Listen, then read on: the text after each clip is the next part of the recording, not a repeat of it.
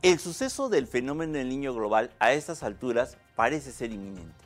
A inicios de abril, la Organización Meteorológica Mundial estimó que las probabilidades de que ocurra se sitúan por encima del 60%. Esto ha encendido las alarmas del Perú teniendo en cuenta la afectación que dejó el niño costero en el año 2017. ¿Qué tan preparados estamos para enfrentarlo ahora?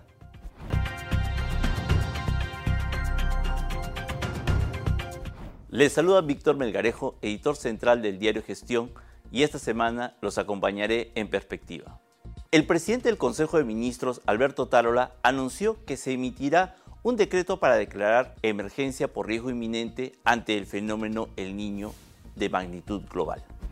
Según Otárola, la medida permitirá que se consolide un trabajo planificado y silencioso para mitigar los daños del niño. ¿Qué opina sobre este tema el sector empresarial?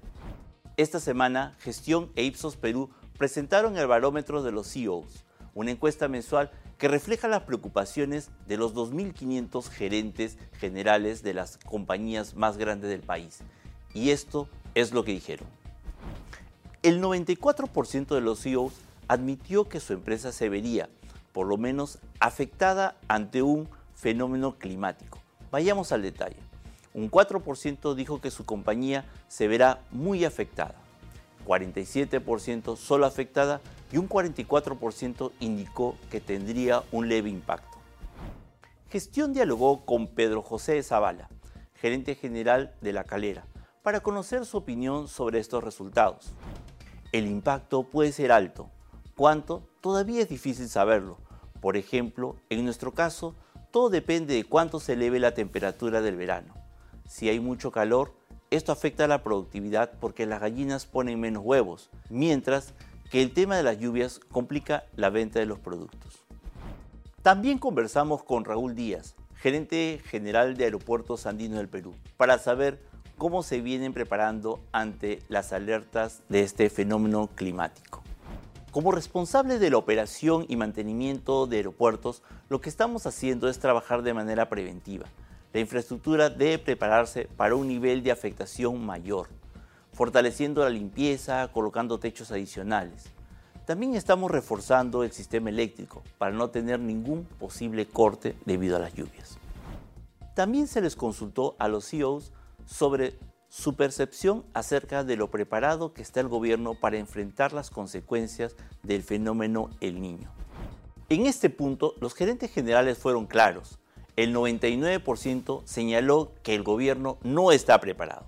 En detalle, un 58% dijo que el gobierno está poco preparado, mientras que un 41% asegura que se encuentra nada preparado. Raúl Díaz, gerente general de Aeropuertos Andinos del Perú, comentó lo siguiente. Comparto la preocupación de lo que puede pasar en el país en general. Creo que debemos prepararnos todos, el gobierno y nosotros, para que el impacto sea el mínimo posible hay tiempo para hacerlo.